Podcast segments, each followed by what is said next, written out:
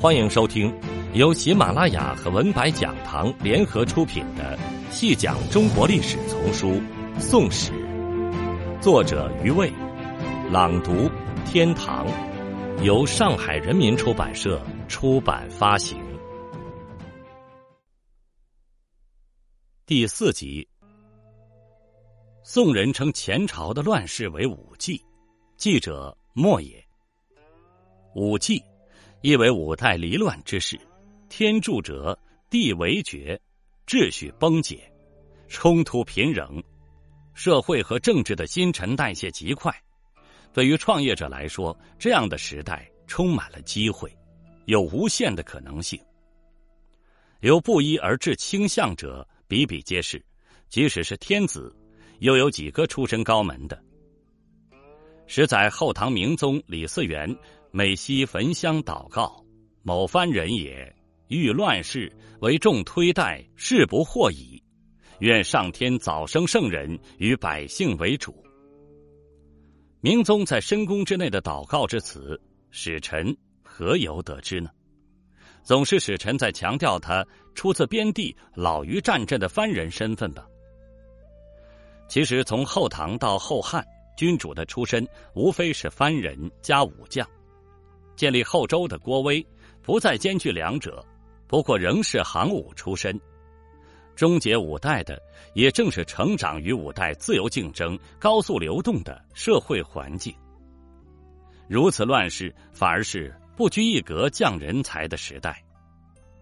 宋太祖赵匡胤，公元九二七年生，九六零年到九七六年在位，他脱颖而出，正是得益于这种时代环境。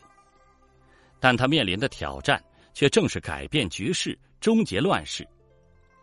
所幸五代半个世纪动荡的政局，犹如受制于地心引力的钟摆，摆幅愈来愈小。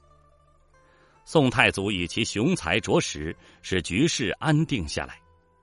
而经过其弟宋太宗，公元九三九年生，公元九七六到九九七年在位，他二十余年的巩固。宋的统治已经完全稳定，虽然大部分政策还需数十年才逐渐发展定型，但各方面的基调已确立于太祖、太宗两朝。譬如宋之疆域，在太宗太平兴国四年，不完全的统一之后，便无大的变化。重内轻外、崇文抑武等传统也已形成。宋代逾三百年的统治。在太宗朝末年，已能初窥其大致的趋势了。赵氏先是为幽州人，后迁清苑县，也就是今天河北清苑县。在晚唐五代，立仕于藩镇，任县令、牧官。至赵弘殷投诚德军节度使王荣为将，受王荣所遣，率军助李克用攻梁军。从此留仕于李氏，立唐晋汉周，至周世宗显德年间去世前，已升任侍卫马军副都指挥使，进入军方高层。匡胤是赵弘殷的次子，后唐天成二年（公元九二七年）生于洛阳加马营，出身于这样的家庭，并无可炫耀的资本，所以王传山说他起家十五。两世为裨将，与乱世相浮沉，姓氏且不闻于人间。作为一名低级军官的儿子，习武以及游手好闲，便是他儿时起的生活状态。后汉初，他已二十岁，遂四处漫游，寻找机会。恰逢枢密使郭威募兵，得以子承父业。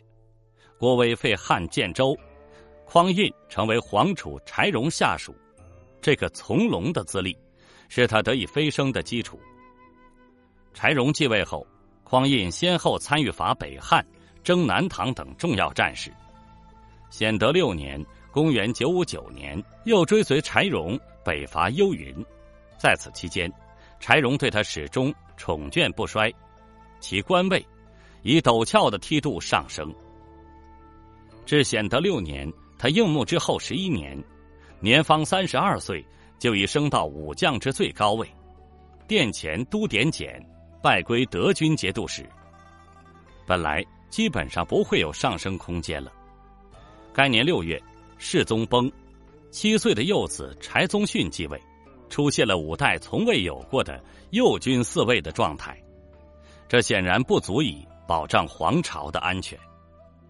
果然，仅半年之后，禁军首领赵匡胤通过一场兵变，一步登顶，完成了中国历史上最后一次禅让，并以自己节度使官名所带的宋州，作为新朝代的国号。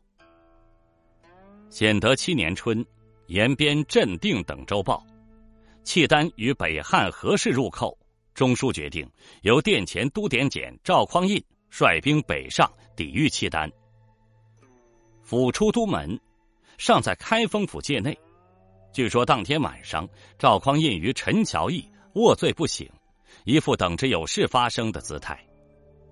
驰名，将士鼓噪，持刃入见，没说几句话，或以黄袍加太祖身，协立了天子。而后上马转身，军队又回开封去了。京师城门大开，劝迎王师归来，被军队拥立为新的天子。先遣人带了刀枪向前朝的宰相寻求支持，再用后周太后和幼帝的名义，撰了一份禅位诏书，整个交接过程便迅速完成了。次日，大宋天子开始履新。在中国历史上，无法找出另一个朝代立国像宋朝那么突然、那么容易的。看似乱纷纷、此起彼伏的五代，各朝开国君主创业倍力艰难，无不经过二十年以上的苦心经营，史刻告成。而宋太祖自从军至称帝不过十一年，且无论勋绩都远逊于五代诸创业之主。那么，何以成事如此之易呢？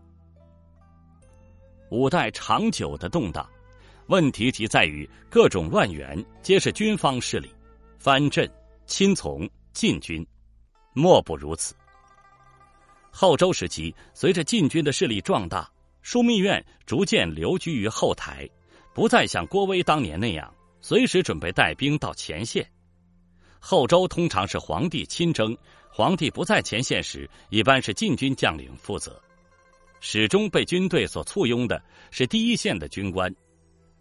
周世宗是有雄才的君主，曾非常注意禁军内部的制衡，其主要手段便是新建殿前司，与原有的侍卫布马司相对峙。而选募天下壮士充实殿前司之后，又需处处防备殿前司。所以反过来，所有的侍卫马步司人数要多于殿前司，并且侍卫马步军司的首领都指挥使李崇进和副都指挥使韩通向来与赵匡胤等人不睦，这或者并非是一种偶然的安排，但最终处心积虑设计的制衡手段竟未起到作用。无论什么制衡方式，在制度与环境变动不居的五代。一切以强势的皇帝的存在为依归，这一点到后周仍未改变。具体的说，后周还处在一个中央集权已几乎完成，但皇帝的专制还有待于制度化的时候。在这个关键的时刻，周世宗崩殂，幼主继位，环境瞬时改变了。而另一方面，制衡归于无用。又与赵匡胤的个人条件有关。赵弘殷常年在禁军任职，升迁并不迅速，但留下了深厚的人脉。当后周禁军分为两部之后，儿子在殿前军掌兵，老子则在侍卫亲军任高级将领。所以显德年间，赵家父子的周围是集结了不少人的。陈桥兵变时，里里外外。热烈支持他的将领们，至少有一半是以前赵弘殷在侍卫亲军铁骑营的同僚或老部下。这种成群结党的现象，与显德七年兵变的成功有最直接的关系。赵匡胤自己的经营也很重要，这一点也同样反映为赵氏在后周禁军中树党。他曾经参与过一个组织，连他一共十人，号称义社兄弟。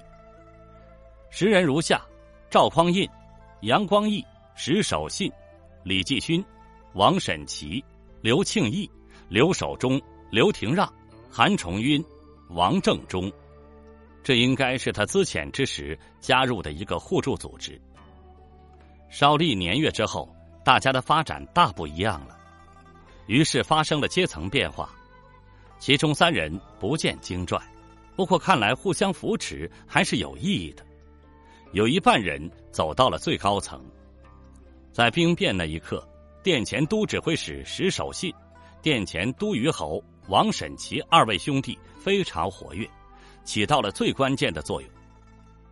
陈桥发生变故以后，太祖派亲信立即回开封秘密接洽两位兄弟，然后城门就大开了，接下来夺取政权变得相对容易。此二人功不可没。此外，还有两位义社兄弟，韩重晕、李继勋，在外任节度使，也起到了一定的支持作用。这些早期发展出来的关系，令策动兵变和夺取地位的过程变得相对容易。当然，兵变能够成功，也有相当多的偶然因素起了作用，譬如关键的反对者李崇进。此时正领侍卫马步军都指挥使之衔，镇守淮南，无法在京城起作用；而副都指挥使韩通耳目不灵，调度不周，最后以杀身成仁，效其忠臣。更重要的偶然因素还在于陈桥兵变的起因——契丹的入侵。显德七年春天，契丹的军事行动究竟是怎么回事？时人与后人都无法做出合理的解释。按理说，周世宗在上一年北伐，下三关，夺回十六州东南一角，以契丹的惯例，此后几年必当年年扰边，使后周疲于奔命。而后周的世仇北汉乘机伐桑，在周太祖驾崩、世宗即位之初就曾发生。此次故技重施，当是情理中事。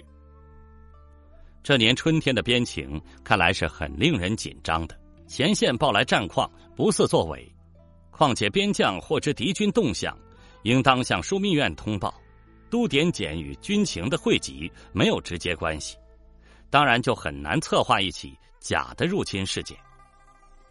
此后判断敌情、决定出兵规模、统帅人选。都是枢密使与宰相的事了。后来远征军回军开封，后周的宰相们后悔不迭。我们怎么会做出这种决定呢？现在事期莫及了。可见，这是后周最高层对幽云前线动态的正常反应。赵匡胤要假传敌情，策划自己带兵，顺带搞兵变，可能性不大。可是，幽云的情况就这么朝着有利于他的方向发展了。不但事先的情报使契丹大举入侵，使他有机会领兵出征，而且最后的结果是契丹立即就退兵了，使他得以巩固篡夺的成果。这两点都对他有莫大的好处。其间到底发生了什么？究竟契丹有无大举南侵的举动呢？若曾出兵，又为何很快退回？宋辽两边的史籍都没有记载。这次若有若无的入侵，不但来的莫名其妙，而且后果严重，很可能这是偶然事件，而一个新朝代竟因此建立，一个大时代由此结束。听众朋友，这一集就为您播讲到这里，感谢您的收听。